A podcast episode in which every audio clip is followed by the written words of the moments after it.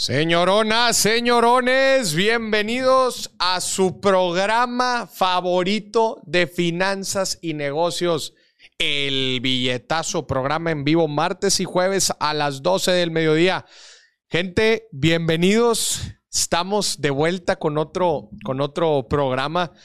Otra vez, como siempre, tenemos un programa lleno, lleno de pura carnita. Vamos a descubrir cuánto gana un conductor o socio de Uber. Este es un mensaje importante. Si tú conoces a alguien o tú has estado en esta posición, quédate muy al pendiente porque vamos a hacer el ejercicio y vamos a ver si se, si se acerca a tu realidad. También vamos a ver en vivo el conteo oficial para llegar a los 100 mil suscriptores en YouTube. Si estás, en tu, si estás en tu universidad, si estás en tu escuela, si estás en el trabajo, oye, dile al dalado, hombre, dile, hey, conéctate, entra al canal de Maurice Dieck, dale suscribirse ya, hombre, para que lleguemos a los 100 mil. Por favor, nos estarías en realidad haciendo un gran favor y es una forma de poder llegar a más y más gente de educación para poder expandir la educación financiera en nuestro país y en el mundo. Así que, gente, ayúdenos a llegar a los 100 mil suscriptores en YouTube. Si lo estás viendo en Facebook, si lo estás escuchando en Spotify, que no se te olvide. Corre a YouTube y danos seguir para que lleguemos en vivo, porque vamos a llegar en este mismo programa. Gente, resultados de inflación en México. 8.1 en julio. Este es el dato de inflación más alto en los últimos 21 años. Madre mía, ¿qué está pasando con la inflación? Bueno, pues ya sabíamos y lo hemos estado platicando aquí, que es un fenómeno que se está dando a nivel internacional. Y bueno, pues acaban de salir las cifras eh, de todo el mes de julio. Y que no se le haga raro que probablemente esto, esto va a continuar por el resto del año. Así que antes de empezar el programa, vamos a ver lo que está sucediendo en los mercados. La verdad es que bastante mezclados eh, los mercados están a la expectativa de lo que de los datos de inflación igual en julio, pero en Estados Unidos. Y vamos a ver cómo se están comportando los mercados. 0.55 medio punto abajo el Standard Poor's 500, 1.50 abajo las tecnológicas. Las tecnológicas suelen ser un poco más volátiles que el mercado en general. El IPC mexicano 0.31 abajo, el oro 0.41 arriba, el petróleo un punto abajo, el peso mexicano tablas contra el dólar y Bitcoin, señoras y señores, está perdiendo 3.50 contra el dólar. La verdad es que el invierno cripto continúa y no sabemos en dónde va a parar. Mucha gente dice que el piso es por ahí los 20 mil dólares. Bueno, vamos a ver cómo se sigue comportando, pero la realidad es que no termina por, eh, por solucionarse este problema. Y la cosa es que mientras más se extienda el tema de las tasas de interés y de la inflación y, el, y también eh, todo el relajo de que se avecina una recesión, pues esto no le va a caer nada bien a las criptos. Entonces, bueno, seguimos viendo esta situación. Pobres, el, pobres los bitcoins del señor productor. Vamos a ver cuántos, cuántos centavos le quedan esta vez. Mira nomás qué barrida. Este es, le podríamos llamar martes rojo, martes de sangre el que estamos teniendo ahora en agosto. Quédese, señoras y señores, vamos a hablar también del check-up financiero en este programa del billetazo. Apenas vamos comenzando. Síguenos. Gente, ah, ya se, se extrañaba, hombre, el billetazo.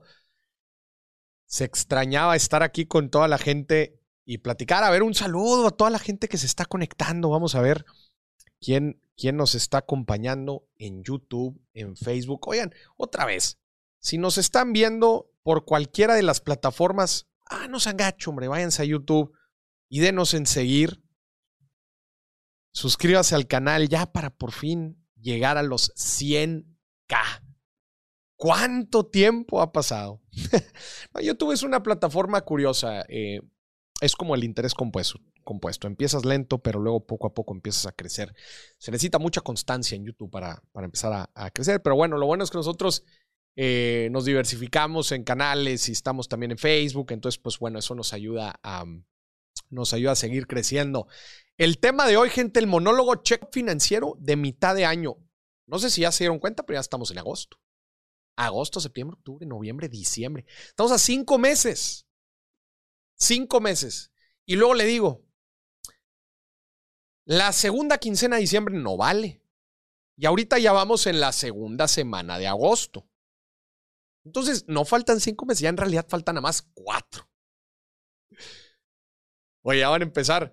Bueno, le damos la bienvenida al señor productor. Señor productor, ¿cómo está? Feliz. ¿Por qué Contento porque es martes otra vez. Otra vez. Sí. Martes otra vez. Un martes divertido. No tan divertido como el güey que se robó el helicóptero en Ciudad de México, pero divertido igual. ¿Quién, se robó el helicóptero en la Ciudad de México? Se robaron un helicóptero de- del aeropuerto. No puede ser. ¿Quién fue?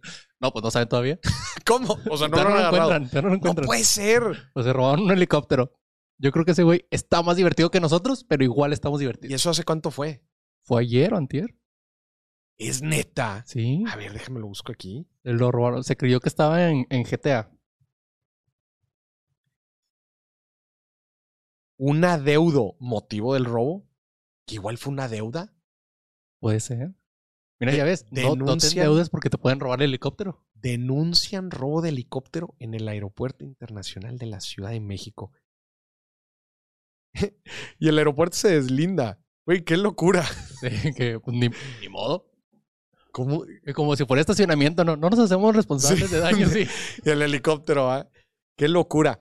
Pero bueno, gente, hoy vamos a estar hablando del check-up financiero de mitad de año, aunque ya vimos que ya cruzamos el año. Ya lo cruzamos. Faltan cinco meses. Estamos en agosto. Qué impresión. Yo no puedo creer que ya se esté acabando el año. Yo en realidad no puedo creer que ya se esté acabando el año. A ver, saludos Karina Rojas, Giovanni, eh, Raúl, ¿cómo estás? Saludos, Vale, hasta Costa Rica. Brandon, saludos hasta Chicago. Ay, qué bonito es el público, eh, el público paisano en Estados Unidos. Sin que nunca falla. Arturo, hola, hola, Leticia, abrazo, Alison, hasta Guatemala. Qué bonito tener público internacional. Qué bonito. Señor productor, ¿cómo van sus Bitcoin? No dejan de caer. Triste. ¿Cómo van? Triste. Tengo exactamente al día de hoy 36. No, 30. Ah, mira, acaba de subir. 37 pesos. 37 pesos. Y prepárate porque no creo que se va a ir para arriba en ningún momento pronto, ¿eh? No, esos ya, ya los di por perdido yo hace mucho. Qué, qué fuerte. Gente, el infla- estamos platicando ahorita los datos de inflación eh, en México. 8.1. Sigue la escalada de precios. Es, es lo más alto en 21 años. Justo lo estábamos eh, platicando ahorita. Y principalmente son los productos eh, agropecuarios los que, los que están afectando eh, la inflación.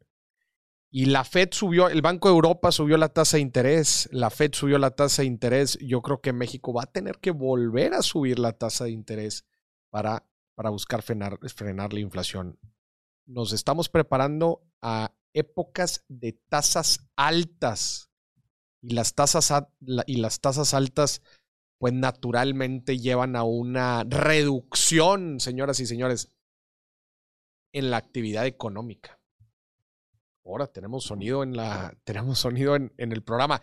Gente, está apareciendo en pantalla el número para que se comuniquen, manden su, manden su mensaje de WhatsApp, manden, si nos quieren marcar y quieren estar aquí cotorreando, también está abierto. El tema de hoy, otra vez, check-up financiero de mitad de año. Le pregunto a usted, ¿cómo va? ¿Cómo va a mitad de año? Siempre es importante, si yo les digo que todos los meses o de perdido un trimestre, cada trimestre, tienen que revisar cómo van, a mitad de año es obligado. Obligado. En su vida personal y en su negocio también. ¿Cómo van? Contra presupuesto. Los objetivos que se plantearon a mitad de año, perdón, a inicio de año, ¿cómo van a mitad de año? Hablemos de los negocios. ¿Cómo vamos en ventas? Desglósamelo. Cómo se han vendido los diferentes productos, cómo se han movido las diferentes sucursales, cómo se han movido las regiones. Analiza para que puedas cerrar con todo. Oja, tenemos llamada. Tenemos llamada tan rápido. Tenemos llamada. A ver, vamos a contestar. Bueno. Hola, muy buenas tardes. Buenas tardes, ¿quién habla? A Giovanni, de, bueno, Giovanni, vivo en Guadalajara, mucho gusto. Giovanni de Guadalajara, ¿qué te dedicas, mi buen Giovanni? Bueno, ahorita estoy estudiando, y pero también tenemos un equipo de, bueno, estamos emprendiendo como, no sé si sabes que aquí está Talentland, un evento que se hace cada año. Sí, como no, acaba de ser hace poquito, ¿no? Sí, fuimos a este año para hacer networking y, y pues conocimos un montón de gente de todas partes. Y principalmente también fui a Monterrey a, fue Monterrey a, a, fue el único estado que fue a hacer publicidad. Eso lo agradezco mucho. Y ahorita estamos en un proyecto de agrotecnología, un sistema de riego por goteo, y lo platicamos con unos, unas personas, algunos que son el, secretario de Economía de Jalisco. Y sí me estaba diciendo que el 70% del agua que se gasta en el país no se gasta en, en, en, la, no se gasta en, por ejemplo, en, la, en las fábricas. Se gasta en la agricultura. Se gasta en la agricultura. Eso, digo, últimamente ha agarrado mucho, mucha fama el sector industrial, pero en realidad el sector industrial tampoco usa tanta agua. Los que usan agua es la agricultura. Exactamente. Yo cuando escuché cuál fue la cantidad que me dijo que gasta el sector industrial en el agua, yo me quedé para atrás. Creo que son... el 4%. Sí, exacto. Ese es el dato que yo tenía. 5% es el agua que se gasta. Em, o sea, es 5% la industria, 20% las personas y como el 70-75% eh, el agro. Exactamente. Y precisamente. Ah, disculpe. Ah, bueno. Exactamente, y precisamente por eso nos pusimos en manos a la obra y dijimos, bueno, con el sistema de riego por goteo se puede ahorrar hasta el 75% del agua que normalmente se utiliza. Y me comentó el secretario de Jalisco, bueno, de Desarrollo, que sí, exactamente, que inclusive el método más original es como un método de canales. Ajá. Y la otra, pues no se usa bien. Y Oye. también hay otro método que es de riego, como por ejemplo esos que son de, de o así, este está un poquito mejor, pero igual se puede mejorar hasta un 75%. ¿Y cómo vas? oye, ¿cómo, o sea, te funcionó el networking? ¿Qué te dijo ahí el, oye, tráete, tráete ese business, pero acá también a Nuevo León, que nos hace falta? ¿Cómo, cómo te fue ahí en el networking? Bueno, yo siempre he pensado, a veces hay grandes problemas. Conocí muchos de Monterrey allá que me decían, ah, qué padre está acá, sí, qué agua. Yo la verdad siempre he pensado que cuando hay un problema es porque habrá una solución y esa, y esa solución un día va a servir para solucionar y prevenir más futuros problemas que principalmente pasan en el norte de México. Ajá. Y nos va gracias a Dios. Conocí un montón de gente, principalmente estudiantes, para ayudar al equipo. Ah, de hecho... O sea, a ver, ¿cómo armaste tu equipo? ¿Tú estás en universidad actualmente? No, estoy en la prepa pero estoy tomando muchas. Estás en la prepa y a ver, ¿cómo desarrollaste tu sistema de agua por goteo? Bueno, lo desarrollamos, me metí en la certificación de la UNAM del sistema de riego por goteo y empecé a estudiar. Vas a creerme, yo no soy un experto en el tema, pero para eso tengo, en mi equipo tenemos gente que es experta en el tema. Yo en mi caso me estoy, eh, yo me estoy enfocando en ayudar a hacer las relaciones, ayudar a formar el equipo ayudar a que esto funcione y a que sean diferentes culturas, diferentes ideas y sea una cultura de nosotros, porque tenemos un físico, tenemos un químico, tenemos... Órale, ¿cuántos, son, ¿cuántos son en el equipo? Ahorita somos seis y contando, ahorita tenemos uno de que se especializa en cohetería en agricultura y en drones, y la verdad es de que cada uno está aportando como no te imaginas, hacemos cada domingo una reunión por mí, cuando se pueda pues nos vamos a reunir porque uno vive en Francia ahorita, uno es un gran amigo que tiene una novia mexicana, vive en Francia, y, y empezamos a hacer el equipo. De hecho, esto fue reciente, porque dijimos, bueno, no es que todos sepamos, no es que haya un todo, es de que haya alguien que pueda tener como la capacidad de liderar claro, y poder pues coordinar el equipo. Oye, Giovanni, a ver, ¿y cuáles son los objetivos? A ver, estamos, el tema ahorita es check-up financiero de mitad de año. A ver, Ustedes se pusieron el objetivo de ir a Talentland, conocer gente, empezaron a hacer networking. ¿A qué le están tirando para cierre de año? ¿A cuáles son sus objetivos para cierre de año? Bueno, pues ahorita tenemos el objetivo, lo tengo anotado. A ver, ¿cuál bueno, es? Ahorita tenemos el objetivo primero de formalizar el equipo, que esto ya se haga ya recurrente. Ajá. tenemos de que el equipo se haga como que formalizado. Los que van a entrar, que ahorita vamos, los que estamos aquí ahorita son van a ser como los socios, por así decirlo. Y Ay, güey, tengo mis reservas. Es un, es un, chorro de gente, seis socios. Sí, yo siento que sí. Es un chorro de gente. A ver, estoy a, todo, a todas puertas abiertas para recibir consejos, porque... No necesitas... Aún no hemos quedado en eso. No, ojo, no te estoy diciendo que no les des una parte de equity este, a, los principales desarrolladores. Pero en un inicio, pues este... O sea, el de la idea y el que empieza a estructurar la idea quizás eres tú y otro, una persona un poco más técnico, pero tampoco te agarres a repartir la equity a todos así parejo. O sea, eh, porque luego se te va a hacer un relajo y por, más adelante, conforme empiecen a desarrollar el negocio, va, quizás se vayan a empezar a, se vayan a querer ir por caminos distintos y ahí es donde van a empezar los problemas. Este, yo, yo creo que o sea, los fundadores del negocio son unos cuantos, ¿verdad? Dos, somos tres, este, pero así que tú me digas, no, somos seis y entre los seis nos dividimos toda la, todo el pastel, se me hace a mí mucho. Yo te diría que consoliden, vayan consolidando la tecnología, vayan consolidando su idea, empiecen a agarrar contratos, empiecen a pilotear el negocio y así vayan después creciendo el equipo pero, pero crezcan el equipo ya cuando empiezan a tener cosas más sólidas. Pues si no, pues yo me agarro aquí 20 pelados y a los 20 les doy el equity y, vamos a crecer juntos. En pocas palabras, el negocio está muy verde. Y más sí, adelante se pueden presentar muchos problemas. Yo te recomendaría que crezcan eh, slim, crezcan ligeros, livianos, este, pocos socios, los, solamente los necesarios para ir desarrollando y creciendo el negocio y ya cuando empiecen a consolidarse, ahí sí empiecen a sumar más gente. Pero si necesitas seis, siete personas para iniciar el negocio, es un chorro de gente. Ese es, mi, que sí. ese es, esa es mi opinión. Este, sí. Está buena la idea sé que requieres una parte técnica. O sea, sé que es un negocio que requiere una fuerte parte técnica. Si tú no lo puedes, si tú no la puedes aportar, consíguete a uno más, pero llévensela entre los dos. Acuérdate la estructura de, de, de, de productos, cómo, cómo se administran, por ejemplo, los productos de tecnología. Son tres personas. El comercial, el técnico y el líder del proyecto. Tres personas y eso se la llevan. Agarra tu técnico, si tú eres el comercial, con ustedes dos, vámonos. Con ustedes dos la pueden armar en un inicio. Ok, ok. Entonces, el técnico, el comercial y el... Son las tres principales funciones que necesita una empresa. El liderazgo, la comercialización y la parte técnica operativa. Si tú eres...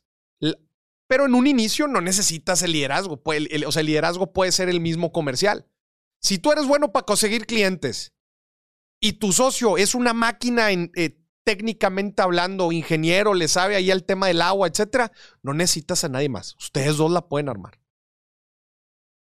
Perfecto. Más adelante van a necesitar más gente. No, no, no en un No. inicio. No, no tienen ni ventas y quieren meter a seis pelados.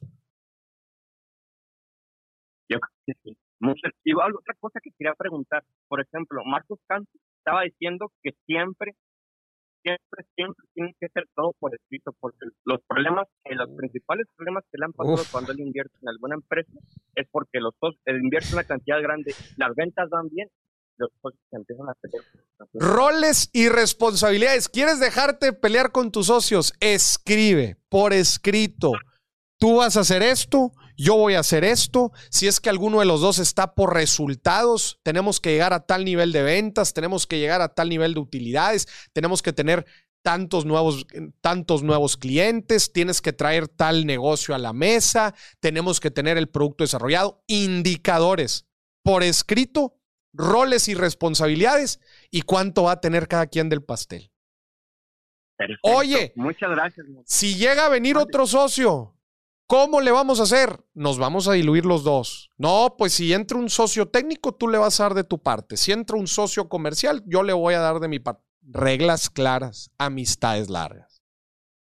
Excelente, sí, porque ya pasó una vez, por ejemplo, lo vi en el caso, un caso con mi papá, que pues estaba haciendo algo y creo que no se hizo nada por escrito en el negocio. Y bueno, pues resulta que el negocio pues se fue para abajo, pero de esto aprendemos y es prueba y error y yo creo que Exactamente. desde el principio escuchar los consejos y ver la Sí. historia. Muchas Muy gracias, bien. muchas Muchas gracias, Giovanni. Abrazo. Primero Dios, después de la segunda meta que es hacerlo en nuestra comunidad, el proyecto, Ajá. primero es que nos expandimos para Nuevo León.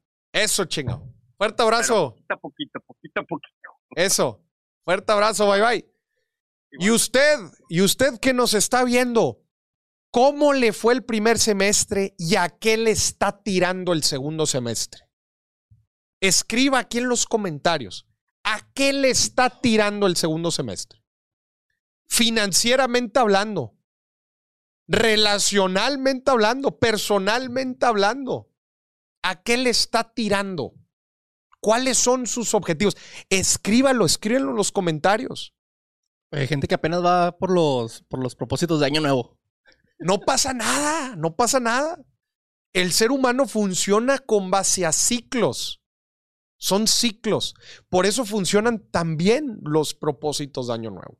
Porque mentalmente el ser humano dice, ah, ya no comí bien y estamos en octubre. Bueno, no, empiezo a, empiezo a comer bien en enero. Con el dinero igual. No, no me discipliné. No, no empecé a invertir este año. No, en enero empiezo. El ser humano llevamos una estructura muy curiosa mental y nos ayudan los inicios y los cierres de ciclo. Y eso se ve no solamente en el año, inclusive en el mes. No, el próximo mes ahorro. No nos damos cuenta que es exactamente lo mismo comprar tu suscripción al gimnasio en noviembre o en enero. Es lo mismo. No cambia, no es como que, no, es que los días de enero son más, eh, son más, son más cálidos ni más. Sudo más y voy a bajar más de Sudo peso. más y voy a bajar. No, es lo mismo. Pero nos ayudan a estructurarnos, lo entiendo. Por eso ahorita que estamos empezando agosto, ¿a qué le estás tirando en el cierre de año? Y pues sí, analiza que no te jaló el año, el, sem- el semestre pasado. ¿Qué no te jaló? Esas, esas, señor productor, son dos grandes preguntas que todo mundo se debería hacer ahorita en agosto. ¿Qué no me funcionó y qué tengo que empezar a hacer nuevo? Sí, es fácil. ¿Hay algún aspecto en tu vida en el que no te sientas muy a gusto o no hayas tenido los resultados que quieres? Responde esas dos preguntas. ¿Qué no te funcionó? ¿Qué de lo que haces no te funcionó? Que obviamente debes de dejar de hacer o cambiar de hacer. ¿Y qué tienes que hacer nuevo en tu percepción? Y hay veces no tenemos todas las respuestas, hay veces no las tenemos. Hay veces tenemos que acercarnos a un profesional, a alguien que sepa. En la parte de las finanzas pasa mucho. Acercarnos para decir, oye, estoy mal, no tengo los resultados deseados y me gustaría empezar bien. Me gustaría salir de deudas, me gustaría empezar a invertir, me gustaría empezar a ahorrar. ¿Cómo le hago dentro de mi terreno eh, eh, de conocimiento? No tengo la respuesta. Acércate con alguien que sepa. Por eso la segunda pregunta es, ¿qué tengo que empezar a hacer nuevo? Que antes no hacía. Estaba dando una conferencia la semana pasada. Lo poderoso de esa frase. Si sigues haciendo lo mismo, vas a obtener los mismos resultados. Si quieres tener resultados diferentes, vas a tener que hacer cosas diferentes. Y es una frase bien sencilla, pero bien compleja de aplicar.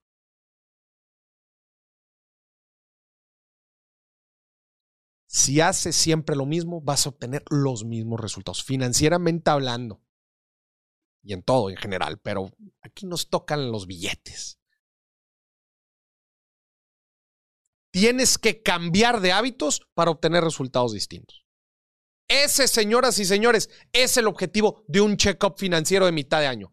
Porque si no lo hacemos, llega octubre, noviembre y, vamos a decir, ¿dónde quedaron mis propósitos? Ah, empiezo en enero. Y en, en enero empezamos y duramos hasta mayo. El objetivo del check-up financiero es tener un periodo de revisión. Un periodo de revisión constante. Otra vez, escríbanlo en los comentarios. ¿Cómo voy con mis metas de ahorro? ¿Cómo voy con mis metas de inversión? ¿Cómo voy con mis deudas? ¿Cómo voy con mi administración financiera? ¿Cómo voy con mis objetivos anuales? Y responda otra vez, acuérdense las preguntas. ¿Qué me funcionó? ¿Qué no me funcionó? ¿Y qué debo empezar a hacer nuevo? Señor productor, dígame una cosa que no le haya jalado el semestre pasado. El semestre pasado, me hubiera gustado más poner en orden las inversiones. O sea, no te funcionó descuidarlas. o sea, las descuidé. No le pusiste foco. Sí, me hubiera gustado ponerle más foco. No hablemos ahora de finanzas, habla de otro aspecto. ¿Qué no te funcionó? El gimnasio. ¿No te funcionó? O sea, todavía voy, pero igual voy una vez a la semana. O sea, hay algo ahí que no jaló. Hay algo ahí que, que me falta organizar para ir todos los días. Para ir todos los días. Yo este semestre pasado no me jaló la forma en que administro mis alimentos, mi nutrición. Y no me jaló tanto, la neta, el ejercicio. El hábito del ejercicio. No lo, pude, no lo pude agarrar. Un viaje eh, me está dando cuenta que batallo mucho para, para recuperar mis, mis, hábitos después de los viajes. Ese es algo que tengo que, que, empezar a trabajar. un solo viaje me friega por 15 días. Ya te mueve la rutina y... Me estropea la rutina y luego imagínate si tengo viajes todas las semanas. Las rutinas me las empieza a hacer, a hacer garras. Eso es de lo que no me funcionó tengo que revisar a ver, oye, si quiero cerrar bien el año, ¿qué tengo que cambiar o empezar a hacer? Escríbanlo en los comentarios, señoras y señores. Es el tema del día de hoy. Check-up financiero de mitad de año. Check-up. No lo deje para mañana, señoras y señores. Revíselo hoy haga su revisión hoy, empiece, saque su estado de cuentas y revise cada una de las transacciones, revise su gasto, qué está haciendo con su dinero. ¿Quiere también un, ejercicio bien, bien duro? Seis meses, siete meses que han pasado, multiplíquelo por su ingreso mensual y dígase a dónde se ha ido todo ese dinero. Eso es lo que en teoría le ha ingresado. ¿A dónde se fue?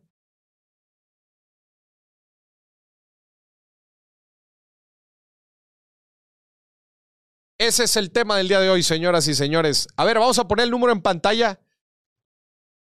Oye, aprovechando la pausa, gracias a Jesús Zúñiga, que donó 50 estrellas. 50 estrellas. Y también recordarles que estamos a nada de llegar a los 100 mil. Que todos los que están en... Mira, hay 300 personas viendo esto. Ajá. Entre Facebook y YouTube. Si todas se suscriben, llegamos a los 100 mil en este stream. A ver, gente, mensaje importante a todos los que nos están viendo en Facebook o en YouTube, les pedimos de favor que vayan a YouTube y nos sigan. Ya para allá los 100K. Échenos la mano. Ya pusieron la liga en Facebook. En Facebook ya está la liga y los que están en YouTube, nada más denle tantito para abajo. Ahí está el botón de suscribirse. Échenos la mano. Échenos la mano.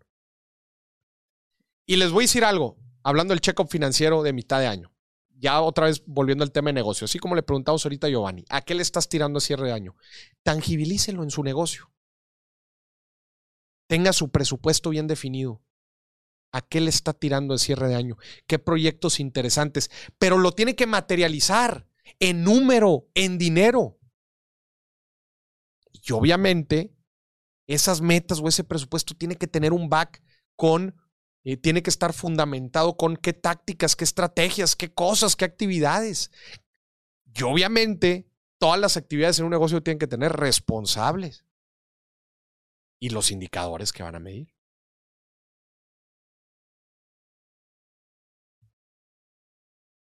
Mira, dice, Hazel. Moris, haz ejercicio a la ciudad a la que viajas para que no pierdas la rutina. Es un buen consejo. Es un buen consejo. Voy a rascarle un poquito más. El tema es que yo viajo y son viajes muy rápidos. Tengo que quizás administrarlos un poco mejor. Pero es un gran, eso es un gran ejercicio.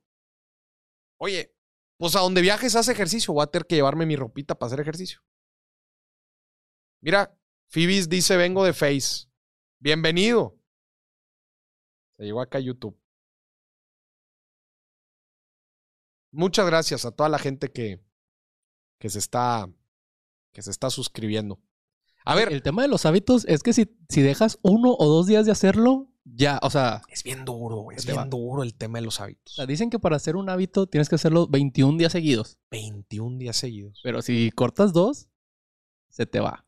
Como se acaba de ir los 21 a- años de hábito de la economía mexicana con baja inflación. Se fue. Se fue, se fue este, este año. 21 veces. 21 veces son tres, son tres semanas sin parar. Tres semanas sin parar. Tres semanas sin parar. Híjole, güey, no está tan fácil. No es tan fácil. No está tan fácil, especialmente cuando tienes estos romperrutinas. Ajá, que te vas de viaje, por ejemplo. O que, o sea, a lo mejor un día tienes mucho trabajo y mejor te quedas a hacer el trabajo. Mejor y- te quedas. Pero tengo un mensaje bien bonito también para darle a la gente. A ver. Ya empecé el hábito, ya voy con buen ritmo porque no he parado en 10 días ¿Mm? del tercer libro. Ah, sí. Ya le estado dando, ya le estado dando, señoras y señores. No les puedo prometer que lo tenga para este año, pero sí para inicios del próximo sí lo voy a tener, eso se lo, se lo aseguro. Mil palabras al día, ese es mi hábito, mil palabras al día. ¿Cuánto te tardas más o menos? O sea, varía mucho, la pero- extensión de mis libros ya la tengo bien medida. Son de 60 mil palabras. Ok. Son, de hecho, estos, eh, los primeros dos, tú has visto la extensión, son muy similares. Sí. Los dos son muy cerca de 60 mil palabras. Entonces, pues haz la mate. Mil palabras por día son dos meses. Ah, pero ¿cuán- ¿cuánto al día sí te toma que escribir esas mil palabras? Como una hora, dos horas, dependiendo qué tan, dependiendo qué tan, eh, pues qué tan inspirado estoy. Hay veces que sí. Digo, obviamente hay días que digo, híjole, hoy sí que no estoy inspirado. Y te escribo unas 300, 400, pero al siguiente día escribo unas 1500. Pero es que es eso, aunque te dé, aunque no traigas ganas, aunque te dé flojera o que traigas muchas cosas, igual te sientas a escribir aunque sea 300. Claro. Y ahí no cortas el hábito. Exactamente. No es que, eh, Moris, no escribiste las mil. No. Es que te paraste, te sentaste, abriste tu laptop y empezaste a redactar. Es el hecho. Es que lo hiciste. Igual y no terminaste, no pasa nada, pero lo empezaste a hacer. Ese es el poder de los hábitos. Y es lo mismo ahorrando. A lo mejor un, un- un día no puedes ahorrar 5 mil pesos, pero puedes ahorrar 200 y no pierdes el hábito de ahorrar. Exactamente. Estás ejecutando la actividad de separar un dinero. Sí. Sea un peso, 200, 300, 5 mil. Es el hecho de hacerlo. Ese es el poder de los hábitos. Y hacerlo continuamente. Continuamente. Continuamente. Me encanta a mí la frase, uno no decide su futuro. Uno decide sus hábitos y sus hábitos deciden su futuro. Y qué mejor que ver el interés compuesto que justamente vamos a las reacciones de TikTok, que la primera habla del interés compuesto. Vamos a verlas. Justo.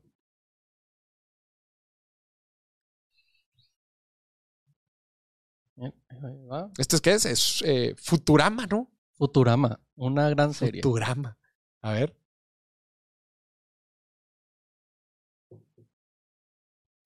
Hacemos banco por cerebro. No tenemos registrada su retina, su huella digital ni su mapa del colon en el archivo. Sí, yo abrí una cuenta hace más de mil años. ¿Y mi tarjeta del cajero? ¿Todavía recuerda su NIP? Sí, es el precio de una pizza de queso y una soda grande en donde yo trabajaba. Pizzería Panucci. Bien. Tenía un saldo de 93 centavos ¡Ay, padrísimo! y a un promedio de 2.25% de intereses en un periodo de mil años se convierte en 4.300 millones de dólares. está, está con ganas. Si, si, escucha bien, si no entendiste lo que sucedió aquí, hay que meternos un poquito más al detalle en lo que significan las matemáticas financieras, que es el, justamente el, el interés compuesto.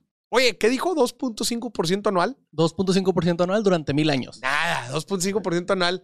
Y tenía centavos, dijo que tenía centavos. 93 centavos. No es nada, por mil años. Bien. empiezas a multiplicar y empiezas a ver la curva exponencial del interés compuesto que aplica en las finanzas y aplica en la vida. Entonces, le tengo una tarea a la gente. Si no entendió lo que sucedió aquí, aviéntese un googlazo y escriba interés compuesto o en inglés compound interest. Y también puede ver las inversiones compuestas, como la inversión de un capital más la reinversión del capital más las ganancias obtenidas en el periodo anterior genera una curva exponencial de rendimiento. Excelente. Y creo que lo pone muy bien aquí Futurama. Fíjate, algo que, que creo que la gente no entiende del interés compuesto es que, imagínate que tú metes un peso ahorita. Tú metes un peso ahorita, te genera el 2. punto- igual, el 2% de Ajá. interés. Al siguiente mes ya tienes un peso con 2 centavos. Ajá. El siguiente mes el interés va a ser sobre el 1 con 2 centavos, no sobre el peso que metiste. Sí, correcto, correcto. O sea, la inversión no es sobre la- eh, tu capital inicial, es sobre el capital más las ganancias. Exacto. Y te voy a decir algo, la gente sí conoce el interés compuesto, pero lo conoce desde el punto de vista negativo. En la tarjeta de crédito. Las deudas en la tarjeta de crédito. De repente dicen, oye, Moris, no puede ser, pues nada más pago la tarjeta, pero nunca se acaba. nunca dejo de pagar. ¿Nunca baja la deuda? Pues es que se están recalculando tus intereses, se van calculando con la deuda que tienes más los intereses que se te generaron. Es una, es una curva, perdón, es una curva exponencial sí negativa. Es el efecto de la bola de nieve. El problema del interés compuesto es que es bien desmotivante. ¿Cómo? Es bien desmotivante A ver, esa no me la sé. en el corto plazo. Ah, sí, claro. Ya lo hemos dicho que el interés compuesto requiere tiempo. Ahorita tú dijiste, ¿qué? Un peso y te da centavos. Es, nah, Pues mejor me compro un chicle. pues mejor me lo gasto. Pero si eres constante a través de un hábito y le metes tiempo, eso es lo que te genera el interés compuesto. De hecho, ¿sabes? Es tan poderoso el interés compuesto que es la razón por la que estamos aquí. ¿Sí? Chécate esta historia. Después de tantas, eh, de tantas eras de hielo, ¿cómo es que terminamos viviendo aquí? El mundo está completamente congelado. Sí. Completamente congelado. ¿Cómo se descongela el mundo? ¿Tú crees que de repente, ah, le dio el sol y se descongela? No, creo que no. ¿De un día para otro? No, ¿De un año para otro? tampoco. ¿De un millón de años para otro? Mm, Igual y no. No. No. El mundo estaba completamente congelado. Pero de repente, un ligero cambio en, en la posición del, mu- del mundo, del planeta, haz de cuenta que le empezó a dar tantito más sol en una región. ¿Sí? Sí. Y por años y años y años le empezó a dar un poquitito más de calor. Poquito a poquito se fueron derritiendo, derritiendo el planeta. Y luego como arriba ya empezaba a hacer un poco más de calor, abajo se empezó a descongelar también. Pero te estoy hablando de un proceso de cientos de millones de años. Sí. Poquito a poquito. Poquito a poquito. La razón por la que se descongela el planeta es a través del poder del interés compuesto. Y les tengo una mala noticia. Bueno. La forma también en que la temperatura del planeta va aumentando y el efecto del cambio climático es poderosa, es porque funciona con el interés compuesto y no te das cuenta. ¿Sí me explico? Sí, sí, sí. no nos estamos dando cuenta, digo, pero las emisiones de carbono desde la revolución industrial, si tú ves la gráfica, claramente es una gráfica compuesta. Pero por eso, por eso los países son tan malos generando políticas en pro, proambientales. Porque no es que de, una, de un día para otro, ¡ah! ya ah, haz un calorón, este, o de un día para otro, este, la calidad del aire es, es horrible, o de un día para otro, Ya no hay agua. los- ah, ya no hay agua, o de, de un día para otro, eh, la calidad X. En general, el ambiente se, eh, o se derriten los polos. No es de un día para otro. No. Es exponencial, pero con una curva compuesta. Entonces dicen, ay, es poquito nada más. Entonces dicen, "Ah, no pasa nada. Pero ese no pasa nada en un periodo prolongado de tiempo gene- genera daños que revertirlos es, se vuelve prácticamente imposible. Esa es la gran trampa del cambio climático. Esa es la gran tra- trampa del cambio climático. Y como los gobiernos toman decisiones de corto plazo, como los gobiernos toman decisiones de corto plazo, a mí qué me importa que poquito a poquito le estemos dando más en la torre al ambiente. A mí qué me importa, yo tengo que cumplir mis indicadores. Las empresas igual, pues yo tengo que cumplir mis indicadores y no me van a correr. Yo tengo seis años nomás para trabajar. Que tengo se seis años que para jalar. Al que Se le toque que se preocupe. Hombre, allá ellos. Ya cuando el, el- el- y, y luego también, oye, los incrementos de, de temperatura son mínimos, Sí, pero el impacto que un tiene-. O, Claro. Eso, señoras y señores, es el efecto del interés compuesto y cómo desgraciadamente nos impacta para bien y para mal.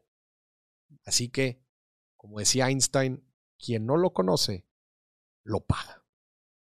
Vamos al siguiente TikTok. Muchas gracias a Kevin por, por el eh, por la aportación aquí al programa. Ay, juez, este es este. ser feliz con poco y liviano de equipaje, porque la felicidad está dentro tuyo, o no logras nada. Inventamos una montaña de consumo superfluo y hay que tirar y, y vivir comprando y tirando. Y lo que estamos gastando es tiempo de vida. Porque cuando yo compro algo, o tú, no lo compras con plata. Lo compras con el tiempo de vida que tuviste que gastar para tener esa plata. Pero con esta diferencia. La única cosa que no se puede comprar es la vida. La vida se gasta. Qué gran video. José Mu- Mujica, Sí. expresidente de Uruguay. Qué, qué, qué, qué gran, eh, qué gran frase. Y, y una de las cosas es que entre más cosas vamos teniendo, más la las preocupaciones aumentan también. Sí. Más cosas hay que administrar, más cosas hay que gestionar, más oportunidad de, de que hay algo que no salga bien. Hay más cosas que puedes destruir si haces algo más. hay, Algo hay- mal. hay- hay más cosas que puedes destruir si tienes más cosas. Claramente. Entonces, ¿Cuál es la clave? Encontrar y definir muy bien qué es lo que te aporta valor a ti. Y no generarte nuevas necesidades. Como dijo, creo que lo planteé aquí muy bien, ligero de equipaje. Me recordó al viaje, al viaje a Europa. Ahorita que yo hice el viaje a Europa. Hice el viaje a Europa de 17 días con una carry-on. Dije, ¿puedo lavar cada dos semanas? ¿Cada semana? Siete camisas. Dos pantalones. No necesito nada más. Una maletilla. Una maletita. Y mira, yo me movía ligero de equipaje, como dijo José Mujica. ¿Usted está ligero de equipaje? ¿Con sus necesidades? ¿Con sus gastos? ¡Qué estrés! Imagínate te- cargarte de pasivos y tener que estar pagando todo el tiempo. Eh, y luego tener el estrés financiero de necesitar conseguir el dinero para pagar todo eso. A mí me genera estrés. Cada nuevo gasto que genero recurrente, fijo, desde luego, me genera estrés. Decir, por ejemplo, es un ejemplo bien, bien sencillo, pero tangible. Cada 200 pesos nuevos de una suscripción que genero Sí. de una plataforma de tele, son nuevos 200 pesos que tienes que conseguir todos los meses. Sí. Tienes que ganar. Y ese es un ejemplo, pero ahora imagínense una deuda. Imagínense un auto que estoy pagando a meses. Pues es, es dinero que sí o sí tienes que conseguir. Te estás llenando de equipaje. O cuando a fuerzas queremos tener el auto de lujo, a fuerzas queremos vivir no quién sabe dónde. Y ahí estamos pagando, oye, la rentita, papá. Ligero de equipaje con lo que necesitas. Y el problema es que muchas veces del otro lado no se ve así. Te, te voy A a, ver. poner un ejemplo. A ver. Mira, a mí la, la pregunta que más me hacen Ajá. así random me dicen, ¿por qué no te compras un carro? Ajá. Del otro lado, de, de, o sea, desde este lado, no se ve, no se ve igual. Del otro lado se ve que, güey, es que no tiene carro. ¿Cómo se mueve? Ajá. Cuando tiene que ir a algún lugar, ¿cómo se mueve? Pero yo de este lado lo veo. Ahorita no quiero esa deuda.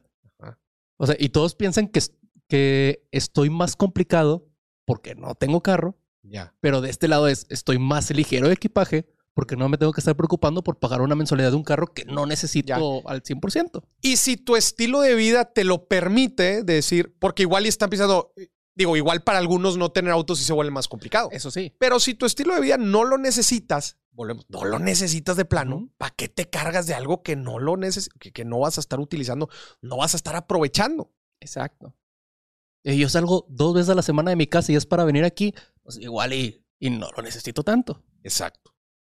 Entonces, qué sabias palabras este, de, de José Mujica.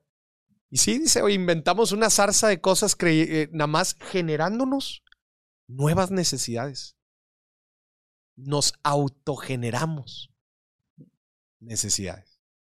Y ahí estás y te preocupas. Y luego, como él lo dice, las cosas no las compras con dinero, las generas, las compras con tiempo. Por eso es un ejercicio bien interesante que yo le pongo a la gente. Cuando quieras comprar algo, divídelo entre días de trabajo. Sueldo diario. ¿Cuántos días de trabajo te cuesta lo que vas a comprar? No, dan resultados espeluznantes. La gente dice, madres, esta nueva tele son tres meses de jale. Tres meses de jale nada más para comprar la tele. Que ni voy a ver. Porque voy a estar Trabajando para pagar. para pagar la tele. Sí. gente ligeros de equipaje. Que eso no sea un, eh, una, una limitante a, a motivarnos y a seguir creciendo en nuestra vida profesional, desde luego. Pero qué mejor que crecer profesionalmente y financieramente ligeros de equipaje. Es decir, aumenta tus ingresos, pero tus gastos manténlos estables. Que, eso- que no significa que no tengas nada. Que Correcto. significa que si es una carga para ti, mejor no. Mejor no. El error de la gente es que gana lana y así como gana dinero, aumenta su estilo de vida y el margen que le queda siempre es el mismo. Siempre te quedan los mismos 200 pesos. Siempre. Oye, Moris, no puede ser. Oye, justo estaba, estaba platicando con un amigo el fin de semana Sí. y decía eh, que encontró unas notas que tenía de cuando estaba en prepa. Y en prepa él escribió, con 30 mil pesos al mes, yo sería bien feliz. Ya no necesitaría nada más. Ok, bien. Dice, hoy me río. Dice, no, dice, ya mi estilo de vida se elevó demasiado. Y es que el problema es que se va a seguir elevando hasta que no le pongas un alto. Que no le pongas un alto exacto. Porque igual con esos 30 mil pesos sí pudo haber vivido muy bien. Sí, claro. Oye, no sé, y luego ganas, imagínate, ganas 100 mil pesos al mes. Y los primeros dos, tres meses dices, órale, güey. Qué chido. Y luego tres años después dices, ya no me alcanza. ¿Cómo no te alcanza? güey? Y eso sucede con, pon, pon la cifra que quieras. Sí. Un millón de pesos. 50 mil pesos. 500 mil pesos. La cifra que quieras. Al principio vas a decir, "Ujú, estoy muy sobrado. Y luego pasan meses hasta que de repente dices, uy, ya no estoy tan sobrado. Pues no, papá, porque te compraste esto y lo otro y viajaste y lo Sí, Sí, el, el problema no es cuánto ganas, sino cuánto gastas. ¿Cuánto te queda? Frase célebre de José Mujica. Gran, gran frase. Lo esencial, señoras y señores. Ligero de equipaje, puedes disfrutar la vida de una forma impactante, impresionante. Muy bien, vamos al siguiente. Cuando llegas a tu oficina y cuando llegas a tu oficina y como lo supo ah, maldita sea no no sé ahorrar no no tengo ya lo sé ¿Ni cuerpo para qué? Para OnlyFans. Ni cuerpo para OnlyFans. Son de- daily reminders, ¿no? Son como notificaciones del celular, lo que está riendo. No renuncies hoy. Yo creo que la chica que quería renunciar. Sí. No renuncies, tienes deudas. Es el equivalente a la amiga, date cuenta financiero, ¿no? Sí. A ver, ponte al tiro. Esta es tu situación. O sea, aterrízate, mi reina. Sí. Aterrízate. Tienes deudas y no tienes cuerpo para OnlyFans. Ni patas para vender fotos de pies. Ahí el problema es que tiene deudas, ¿verdad? Ese es el problema. Y no sabe ahorrar, ¿verdad? Esos- esos- son los dos. Digo, stripper, pues bueno, puedes conseguir otro jale, no pasa nada, ¿va? Pero y conseguir un sugar. Sugar, sí. ¿Qué opinas de conseguir un sugar? ¿Qué opinas de tener un sugar? Aquí va la primera cancelada. Aquí va la año. primer cancelada del año. No, a ver, es que como, como se dijo en el podcast de, de Sexo y Dinero, solamente se cuenta la parte bonita. Solamente se cuenta la parte bonita. Sí, que te están dando dinero. flalanot. ¿Ya viste la camioneta? Sí, solamente se cuenta esa parte. Pero no te- al final de cuentas, o sea, no te va a pagar de gratis la otra persona. Por cada. Por cada deber hay un haber. Por cada haber hay un deber. Sí. Por cada haber hay un deber. Sí, no es que llegues, ah, dame un iPhone y te digas, Simón, aquí está. No me des nada a cambio. Pues te va a pedir algo a cambio. Como dice Newton, Cada acción. cada acción tiene una reacción. La vida tiene un balance, se balancea. El yin y el yang. Y Yo de, eso, que hay que hacer la y prueba. de eso no se habla. Me voy a parar afuera del HB de aquí de San Pedro y, y voy a calar para ver pros y contras de tener una Sugar Mami. Simplemente por él, el, el método científico. Para, Para- probar Para probar y traerles toda la información completa aquí. completa. aquí. Muy bien, vamos al siguiente. Duplex por No compres esto primero. Compra eso primero. Compré este duplex por 650 mil dólares. Renové cada unidad y fui capaz de sacarle 500 mil dólares de equidad del edificio. Alquilé cada apartamento por 2.500 dólares al mes que me dio una utilidad de 5 mil dólares mensual. Y con esos 5 mil dólares de ingresos puedo pagar los gastos del edificio y la mensualidad de este nuevo Range Rover Sport. Como dije, no compres esto primero, compra aquello primero. Para más Pues sí, mi reina, con las tasas de interés de Estados Unidos. Sí, pues sí, también. oye, con el 2%, 3% compraste. Te, re- te regalaron la lana para comprar el duplex, reina. Es el equivalente a cómprate dos depas y vive en uno. Sí. En Estados Unidos sí se puede. ¿Sí? Aquí en México no. Con las tasas, las tasas no te dan. Es la realidad. Sí, las tasas aquí son muy O sea, altas. la, la, la hipoteca. Digo, a ver, en ese caso, ¿verdad? Que hizo, ¿cuántos cuartos hizo? Eh, ¿Qué? ¿Cuatro? Puso varios cuartos, ¿verdad? Sí. Eh, si los rent, o sea, prácticamente ahí ella está creando pues un negocio de, está creando un negocio, em, pues de hospedaje. Sí. Prácticamente tiene pues ahí un edificito de, de, de rentas. Si la mate de las rentas generadas te da para pagar la hipoteca y después pagarse su hermosísima Range Rover, pues si los números dan sí. El problema es que sí, o sea, obviamente es más probable que puedan dar, pues en un mundo de tasas bajas. Sí. Pero en un, en un mundo de tasas altas, el riesgo es alto de, pues tienes que rentar todos los duplex. No estoy diciendo que no se pueda. Y si los rentas a corta estancia, inclusive te puede dar más. Pero es el riesgo de, pues, tener que estar pagando la hipoteca. Mori, ¿se puede o no se puede? Haga el ejercicio. en Excel. Avientes el ejercicio, la proyección. ¿Cuánto tiene que ser el porcentaje de ocupación mensual para poder pagar el crédito que vas a obtener? Este, porque a mí me gustaría ver el ejercicio completo. Lo que le costó la unidad, más lo que le costó Renovarlo. renovarlo. Ahí es, todo es inversión inicial. Después, el flujo que vas a estar teniendo todos los meses, ¿verdad? Dado los, los egresos que sigues teniendo, ¿no? Por el pago de estos préstamos, del préstamo que sacaste para comprar y remodelar. Y bueno, ¿cuánto tiene que ser el, el- el- el- cuán- a, a cuánto, a cuánto debes rentar y con qué porcentaje de ocupación para que den los números? Sí, porque suena bien bonito. Lo compro y lo rento. Sí, y si no, y si no se te renta, Exacto. ¿qué vas a hacer? De hecho, ese es un caso que platicaba aquí una vez eh, con una persona que empezó a hacer este modelo, compró tres casas, las estaba rentando y la fregada, pero luego se vaciaron y estaba hasta acá por todas las deudas que tenía que estar pagando. No, hombre, las terminó vendiendo. Sí. El flipping es un negocio bien interesante, nada más hay que ver la relación en, digo, obviamente si está comprando el duplex cash, ¿verdad? Sin deuda, pues bueno, obviamente hay, pues es un, hay más probabilidad que pueda ser un buen business, inclusive por la misma, por la misma este, plusvalía que está, que está obteniendo el, el, El edificio. el edificio. ¿Qué Sí, digo? Si Ah, lo compras a cash, pues ya no tienes, ya no estás preocupado por la mensualidad de la hipoteca. Claro. Ahí nada más es el costo oportunidad de tu dinero. Pero en general, eh, hay dos opciones que pueda aquí aplicar la, chica, ¿verdad? Una cosa es el flujo efectivo, que sí lo está, que, es a lo que le está tirando aquí. Oye, pues yo compro, remodelo y rento y voy a estar obteniendo las rentas todos los meses. Pero también está la opción de comprar, remodelar y vender y seguir moviendo el dinero entre proyectos.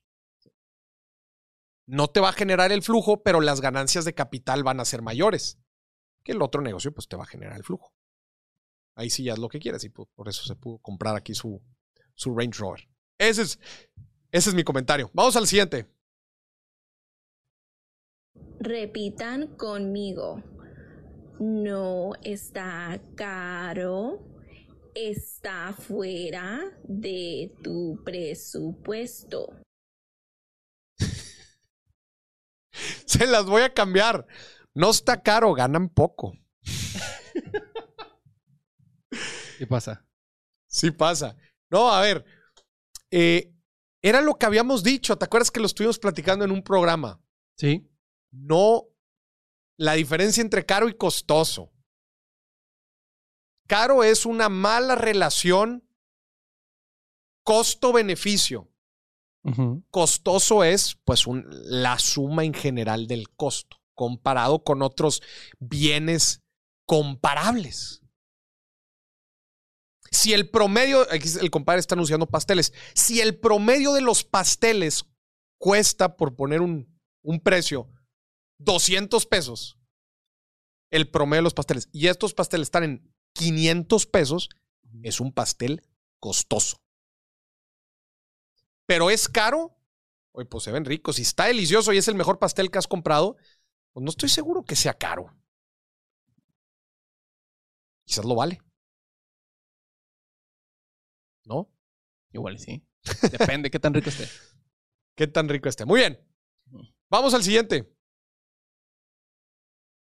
Oficial, hay un nuevo récord mundial por el Funko más caro del mundo. El por Funko mucho más tiempo caro. se le conoció a esta figura de aquí de Alex Delarge como el Funko más caro que existía, aunque técnicamente no era el más caro, ya que esta figura es este Tupac de Willy Wonka y un Umpa Lumpa y son como el boleto dorado y están pintados de dorado. Y de este Tupac solo existen 10 en el mundo, solo 10. Si tenías una increíble cantidad de suerte, te podías ganar estos en la Comic Con de San Diego del 2016. Este Funko siempre se le conocía como el Funko más raro en existencia, pero no el más caro. Y esto es porque no ha habido ninguna venta en los últimos 5 años de esta figura. Bueno, pues el día de ayer por la tarde se publicó un artículo en la página de Pop Price Guide que anunciaba que esta figura alguien la compró por más de 2 millones de pesos mexicanos. Así que ya que hubo una venta en los últimos 5 años, ya tenemos un nuevo Funko más caro del mundo. Dos millones de pesos por un pedacito de plástico. Bueno, dos pedacitos de plástico.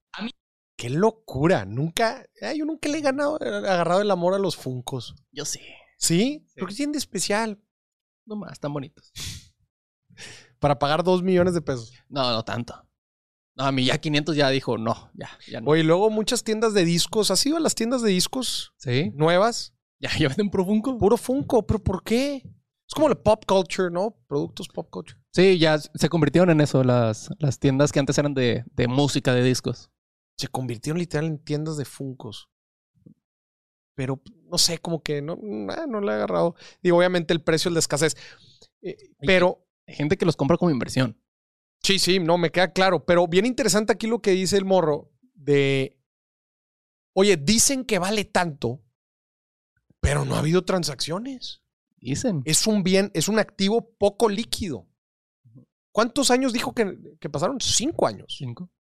Cinco años sin haber una transacción.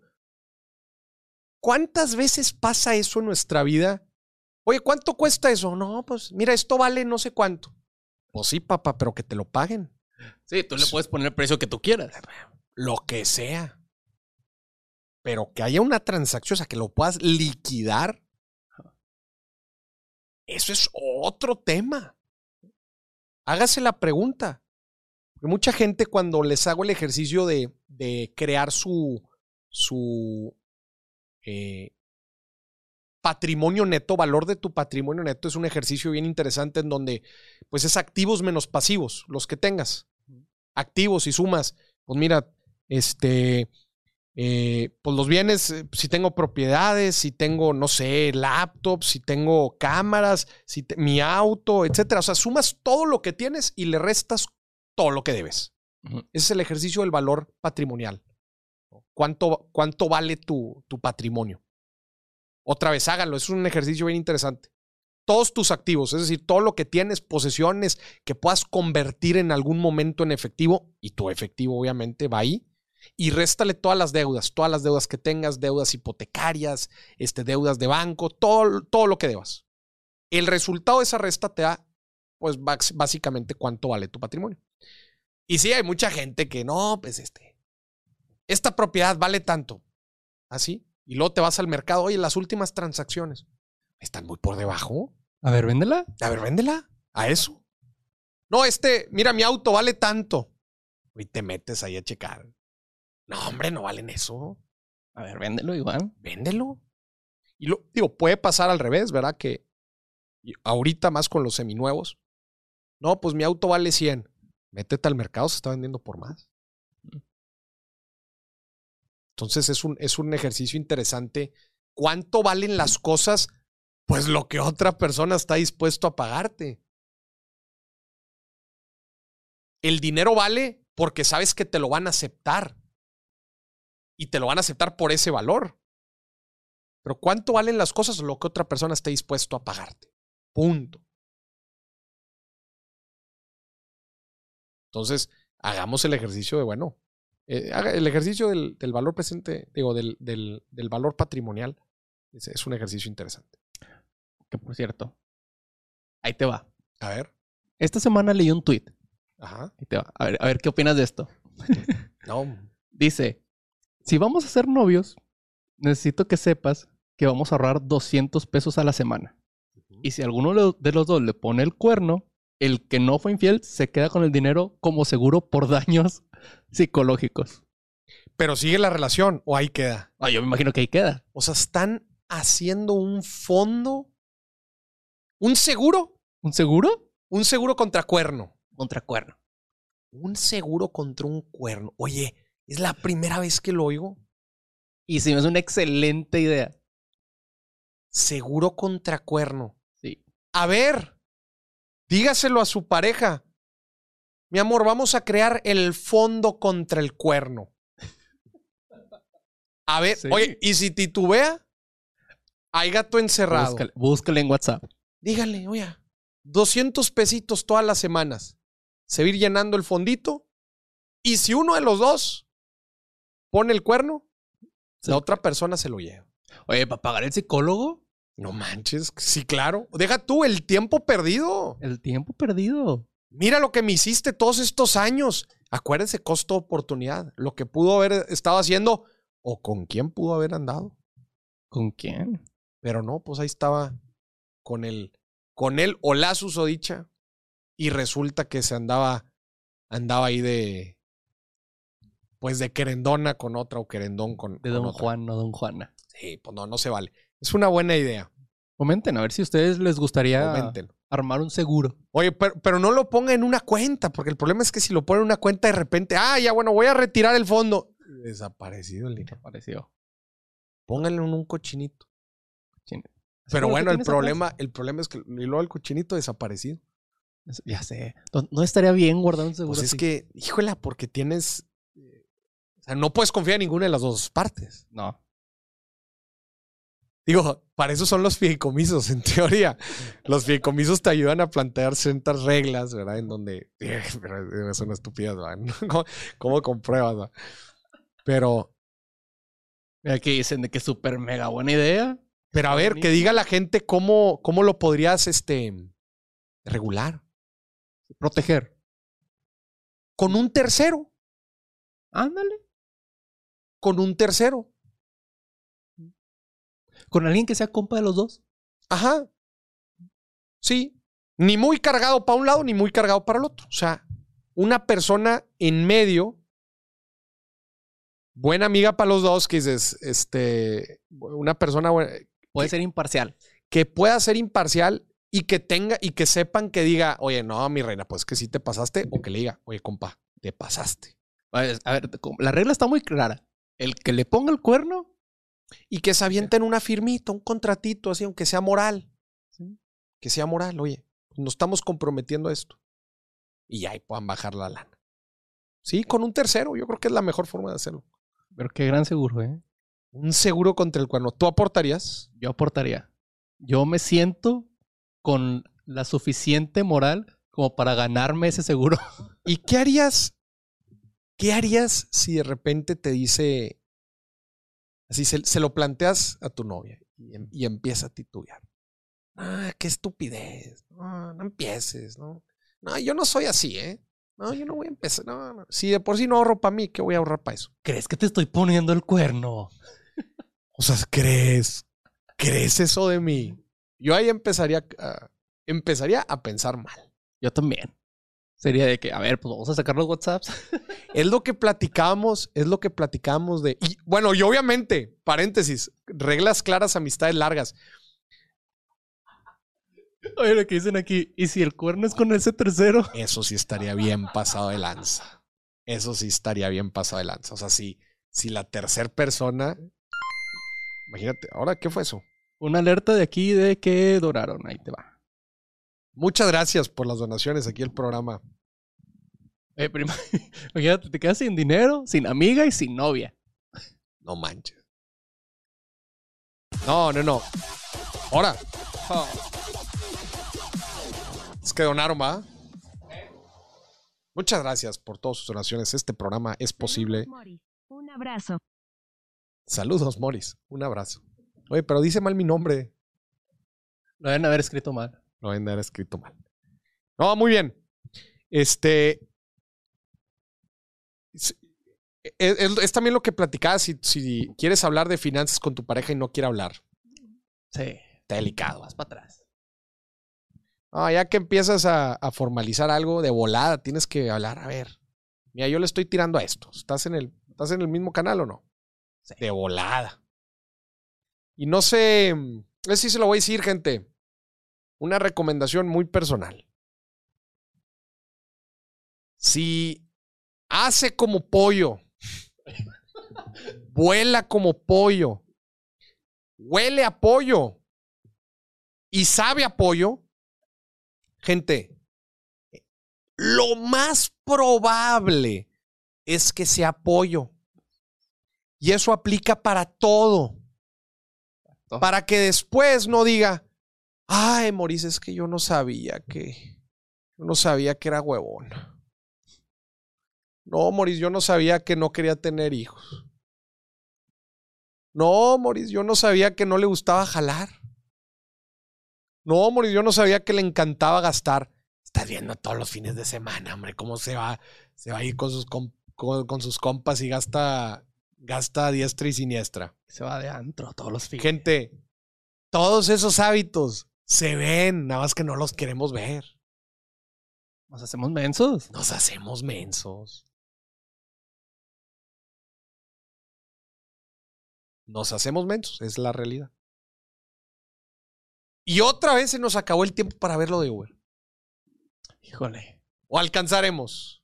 Yo creo que sí alcanzamos. Si alcanzamos. Sí, Sí. Todavía, no se, todavía no saca el programa. Señoras y señores, ¿cuánto gana un Uber? ¿Cuánto se puede ganar en Uber? Algunos datos bien interesantes sobre el trabajo en plataformas. Eh, y no nada más plataformas, me refiero a, a de transporte, también en reparto. Eh, creo que cerca del 60-70% que lo utiliza como una segunda fuente de ingreso. O sea, no es gente que se dedica 100% a, a, A eso. a esto. Entonces aquí estamos haciendo el ejercicio de seis días de trabajo. Ah, Digo, aquí sí estamos considerando que es una persona full time. De lunes a sábado, 10 horas de trabajo. ¿Verdad? 10 horas de trabajo. Imagínate, te levantas, ya estás operando por ahí de las 8, donde los, tienes que agarrar los commutes de la gente, los traslados de la gente, entonces empiezan desde la mañana, 8 de la mañana, y terminas a las 6 de la tarde. Eso es lo que estamos considerando. Horas por semana, 60, ¿verdad? porque son de 6 días. Precio por hora, o sea, estamos poniendo que la persona ingresa 200 hace 200 pesos por hora. Que si el banderazo son como 70, Pero son como 30, 40. ah, el banderazo son 30, 40. Sí. Sí, cierto, 30, 40. Estamos hablando que unos 200 pesos son unos 3, 4 viajes.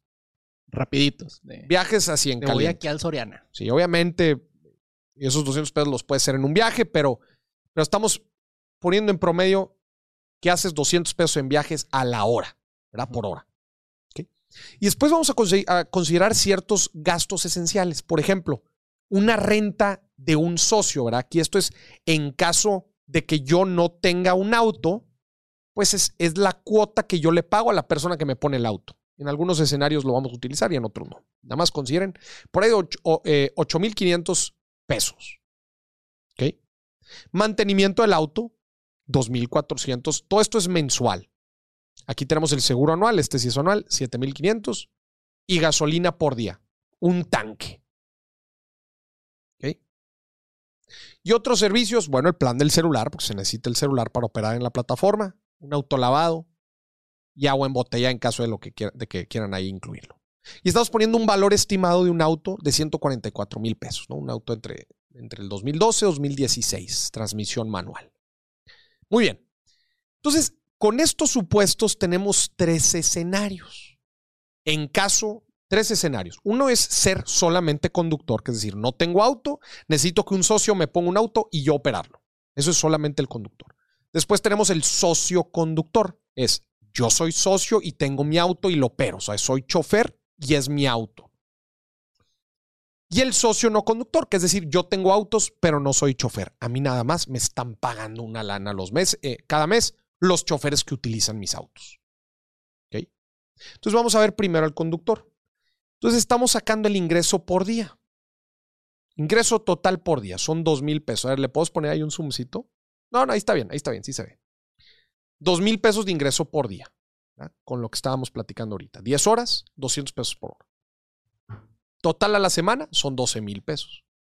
Y vamos a incluir aquí varios gastos semanales, que es la renta que le tenemos que pagar al socio por el uso del auto, la gasolina, la gasolina que tenemos que pagar pues, todos los días, el llenar el tanque, el plan del celular ya llevado de forma semanal, las comisiones o impuestos que cobra obviamente la plataforma, que ahí si mal no me equivoco, que usamos 20, 25%.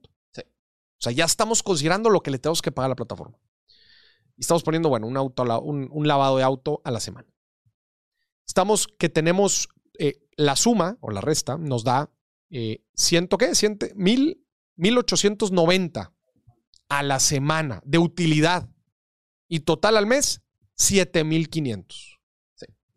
7500 al mes. Esto es siendo solamente conductor.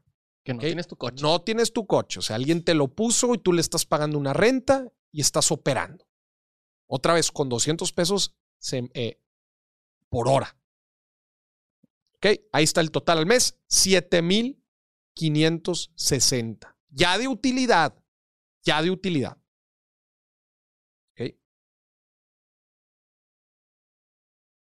Vamos ahora al, escenario del socio conductor. Acuérdense, aquí es yo tengo mi auto y yo lo estoy operando. Entonces, los ingresos son los mismos.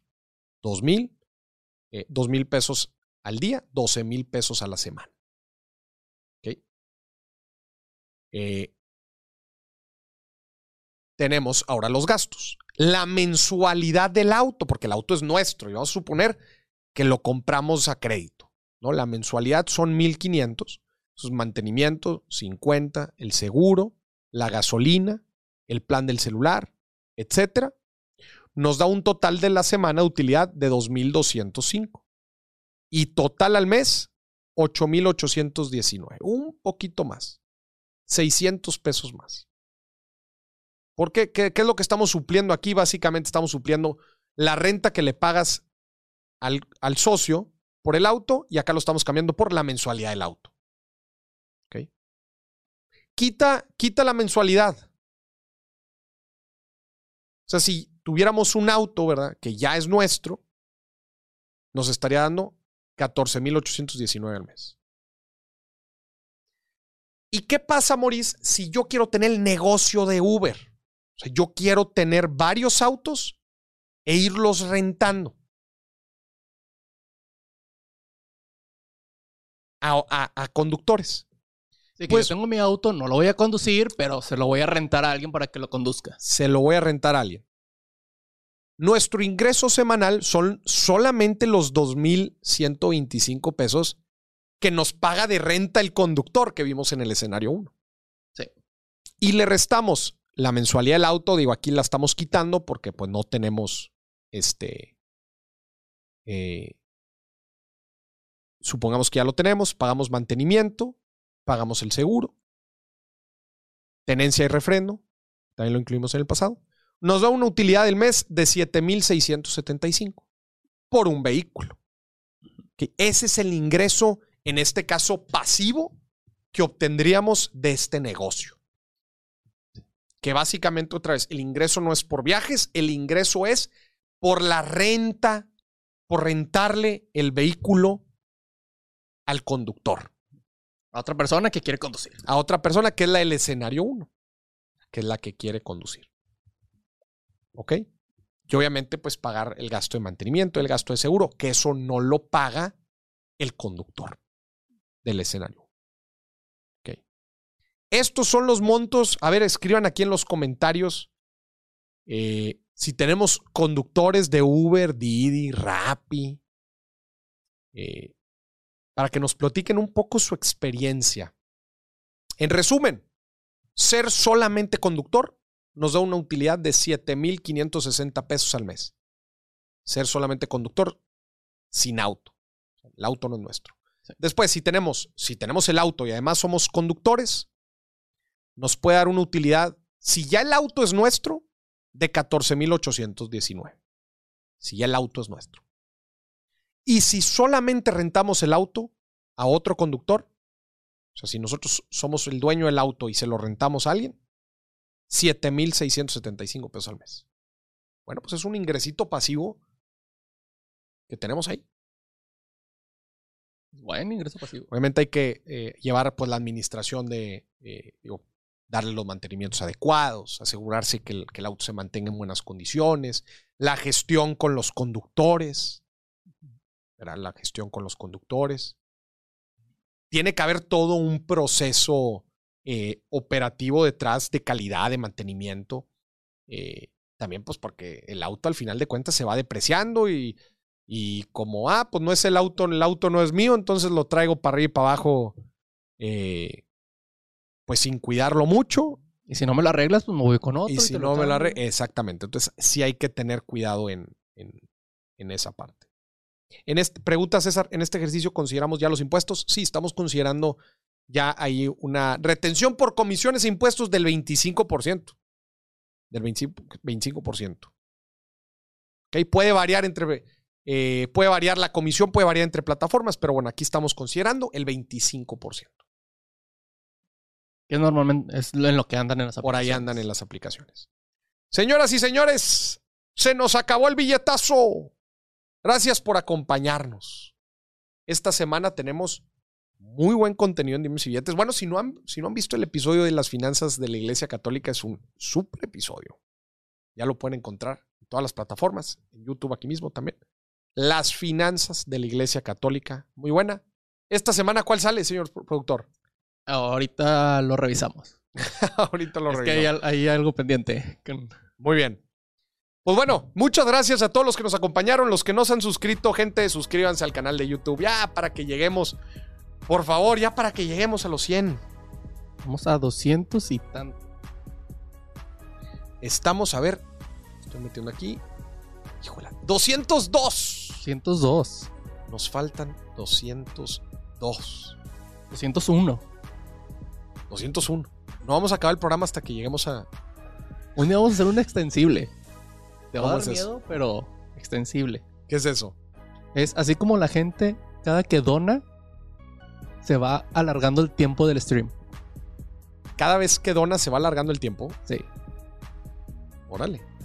Y se, y se va, y se va, y se va, y se va. Hay gente que ha durado una semana en vivo. No puede ser. Porque dona y dona y dona la gente va. Sí. Qué locura. Gente, pues gracias por acompañarnos. Nos vemos el jueves a esta hora por este mismo canal. No se lo pierda. Su programa favorito de finanzas, negocio, economía e inversiones. Nos vemos hasta la próxima. Bye bye. Si te gustaría participar en estos programas en vivo, lánzate a la plataforma YouTube o a mis canales en Facebook. Igual me puedes encontrar Maurice Dieck y platiquemos. Inclusive hasta recibimos llamadas directo a cabina y platicamos con la gente. La neta es que la dinámica se pone muy muy padre y es un programa muy relajado. Así que ahí nos vemos.